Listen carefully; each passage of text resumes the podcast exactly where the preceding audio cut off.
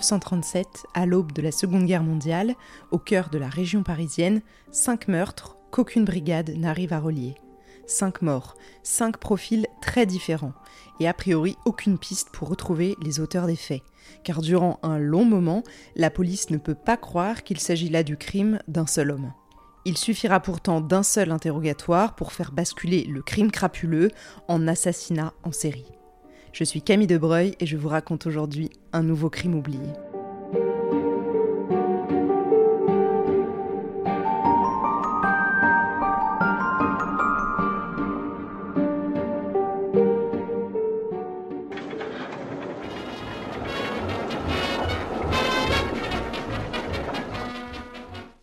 Nous sommes donc en 1937 et Paris est en ébullition, la ville bouillonne à l'occasion de l'exposition universelle.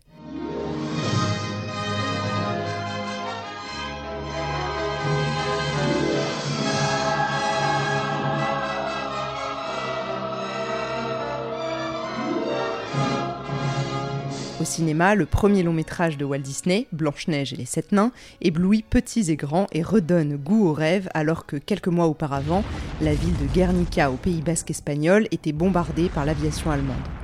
Dans les rues, on se regarde du coin de l'œil, on n'hésite pas à changer de trottoir quand l'autre fait peur. L'ambiance en Europe est pesante, déjà oppressée par la guerre qui gronde. Participation allemande contribuera au renforcement des relations entre nos deux peuples. Pour vous raconter cette histoire, je suis obligée de commencer par vous dresser un portrait de chacune des victimes. Elles sont très différentes, mais je suis sûre qu'au fil de l'histoire, vous allez, tout comme moi, en préparant cette saison, vous rendre compte de leurs malheureuses similitudes.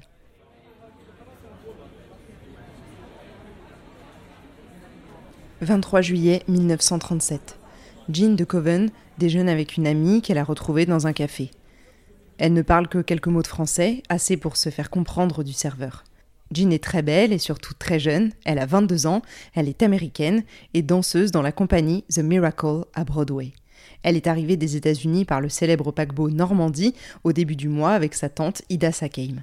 Il y a quelques semaines, dans le lobby d'un magnifique hôtel, l'Ambassador, boulevard Haussmann, assis sur l'un des confortables clubs, un jeune homme au visage agréable, bien habillé, semble plonger dans la lecture d'un journal. Jean et sa tante viennent s'asseoir à proximité. Ida se plaint des difficultés qu'elle rencontre pour obtenir des billets d'opéra ainsi que diverses autres choses parce qu'elle ne parle pas le français. Soudain, leur voisin se lève et dans un anglais parfait leur adresse la parole. Je puis vous aider dans vos démarches et les faciliter. Je connais la langue française et Paris, leur dit-il. Jean est sous le charme et discute un long moment avec l'inconnu qui se prénomme Bobby. De lui, elle ne connaît que son prénom et la date de leur prochain rendez-vous, le 23 juillet. Ce fameux 23 juillet, cela fait donc trois semaines que Jean parcourt la capitale française et qu'elle profite de l'effervescence de l'exposition universelle. Elle fait part à son ami, au café, de son intention de se rendre prochainement à Toulouse, pour visiter de la famille notamment. Vers 16h, les deux amis se séparent. Jean rentre à son hôtel pour se préparer car le soir, elle prévoit d'assister à un opéra en compagnie de sa tante. Il est presque 19h quand le personnel du studio hôtel, situé dans le quartier latin, voit la jeune femme descendre les majestueux escaliers, puis sortir portant une robe écossaise d'après-midi et un sac sous le bras qui, on le saura plus tard, contient notamment son passeport, des chèques de voyage d'un montant de 500 dollars. À l'extérieur, un très beau jeune homme attend Jean. Celui qui se fait appeler Bobby Hunter l'emmène avant l'opéra du soir, dont il lui a lui-même obtenu les tickets. On ne la reverra jamais.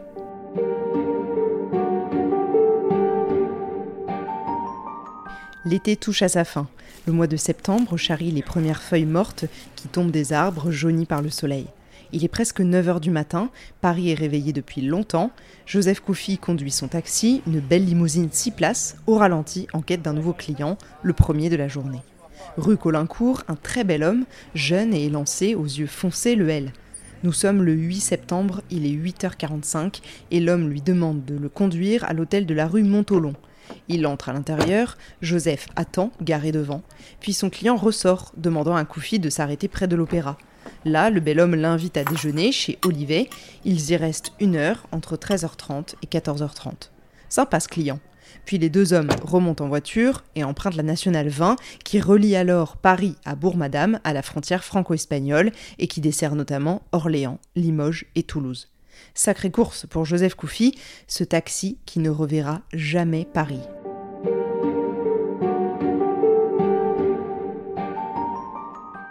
Nous sommes maintenant début octobre et dans le vent frais de l'automne parisien, Roger Leblond rentre chez lui, enfin, après des mois de service militaire. Il retrouve l'appartement familial du 1 Square Malherbe dans le 16e arrondissement de Paris. Une quinzaine de jours plus tard, sa décision est prise. Il va se reconvertir.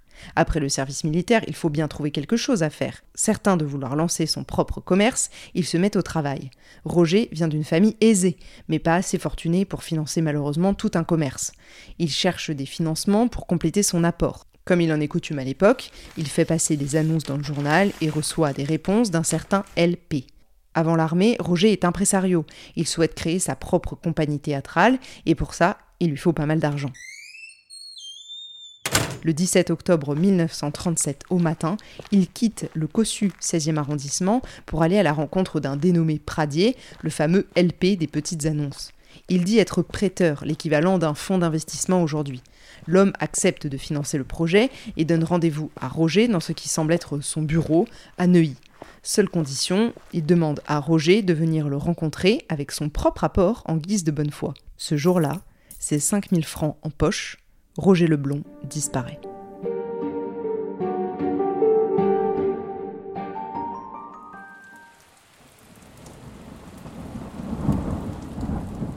Plus l'automne avance et plus Paris s'assombrit. Dans les rues animées et malgré le froid qui s'installe, Fritz Frommer, 25 ans, apostrophe les passants pressés. C'est ce qu'on appelle un camelot, un vendeur de rue. Souvent, ce sont des objets faits main ou des pacotilles. Dans son cas, ce sont des cravates de toutes les couleurs, pour tous les goûts, et Fritz ne ménage pas sa peine pour tenter de se faire quelques sous. Chaque soir, il rentre à l'idéal hôtel rue Saint-Sébastien, car il ne peut pas se permettre de louer ne serait-ce qu'un appartement. Il y réside depuis le mois de janvier et il a eu le temps de sympathiser avec Madame Muller, notamment la propriétaire des lieux. La femme est protectrice et s'inquiète vite. Il ne s'absente pas souvent, mais lorsqu'il le fait, il a l'habitude de lui écrire des cartes postales pour donner de ses nouvelles. Fritz Frommer est un brave garçon, poli, économe, très doux, on lui donnerait le bon Dieu sans confession. Il n'a pas eu la vie facile jusqu'ici, le Fritz. Son vrai nom d'ailleurs, c'est Arthur Frommer, et il n'est pas français. C'est un réfugié allemand, juif, qui vient de purger une longue peine à Saarbrück pour des actes anti-nazis et ses opinions anti-hitlériennes. En France, il a heureusement un peu de famille, notamment deux oncles à qui il donne régulièrement des nouvelles. Le premier, l'oncle Weber, est à Paris, mais l'autre, Arthur Schott, représentant en lingerie, vit à Nice. Lorsqu'il a débarqué en France, il a revu quelques-uns de ses anciens compatriotes allemands, eux aussi réfugiés et fuyant le nazisme. Dans le lot, il y a un certain Sorbray, qu'il a connu en prison à Saarbrück, et qui lui confie attendre sa naturalisation française sous le nom de Carrère. L'homme n'a pas un rond et cherche un travail, alors Frommer lui passe une carte de visite, celle de son oncle à Nice, Arthur Schott, dont il a quelques exemplaires sur lui. Ce 22 novembre, Arthur Frommer, alias Fritz, a rendez-vous avec Carrère donc, sa vieille connaissance, à la Selle Saint-Cloud, où il lui a expliqué résider près des bois. Lorsqu'il quitte l'idée à l'hôtel, il croise Madame Muller, qui ne sait pas encore que c'est la dernière fois qu'elle le voit.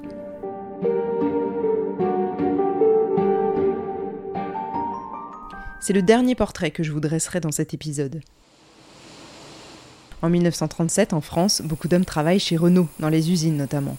Ça marche fort pour le constructeur, et la firme emploie beaucoup de monde. On attend sa place chez Renault, comme on attend que le train arrive. Ça arrive, c'est sûr, ce n'est qu'une question de temps. Raymond Le Sobre a 33 ans, et lui quitte l'entreprise pour fonder sa propre agence de location de villas. À l'époque, de l'automobile à l'immobilier, il n'y a qu'un pas. Et comme Raymond est jeune, il tente sa chance. Rapidement, il obtient des mandats, commence les visites et s'enrichit une nouvelle vie démarre pour lui. Le 25 novembre, Raymond voit un homme débarquer dans sa belle agence de Saint-Cloud. L'homme a à peu près le même âge que lui, il est très beau, grand, très charismatique. Il dit s'appeler Arthur Schott et être un amateur de belles pierres. Il cherche à louer une villa dans le coin. Arthur Schott, ce nom ne vous dit rien? C'est bien l'identité de l'oncle de Fritz Frommer que l'homme usurpe. Mais Raymond le Sobre n'en sait rien. Il accepte de faire visiter quelques maisons à cet Arthur Schott et lui donne rendez-vous deux jours plus tard. Entre-temps, il récupère les clés d'une villa cossue de Saint-Cloud auprès d'un collègue agent de location, comme cela se fait souvent à l'époque entre agents. Le 27 novembre, comme prévu, les deux hommes se retrouvent à la gare de Saint-Cloud et embarquent à bord de la belle Celta 4 immatriculée 7215 RK5 de Le Sobre jusqu'à la villa Montplaisir. C'est leur premier arrêt. Ce sera également le dernier pour Raymond Le Sobre, que personne ne reverra plus jamais vivant.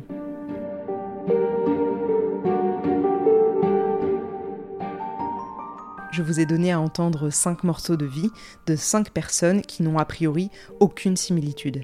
Seulement voilà, elles ont toutes deux points communs. Elles sont toutes mortes assassinées, et par la main d'un seul homme, Eugène Weidman. Comment a-t-il fait pour assassiner cinq personnes en cinq mois? À 29 ans, on a la vie devant soi, alors qu'est-ce qui pousse un jeune homme a priori de bonne famille à assassiner cinq innocents de sang-froid? Pour le découvrir, je vous invite à écouter l'épisode 2 de Crimes oubliés, l'affaire Whiteman.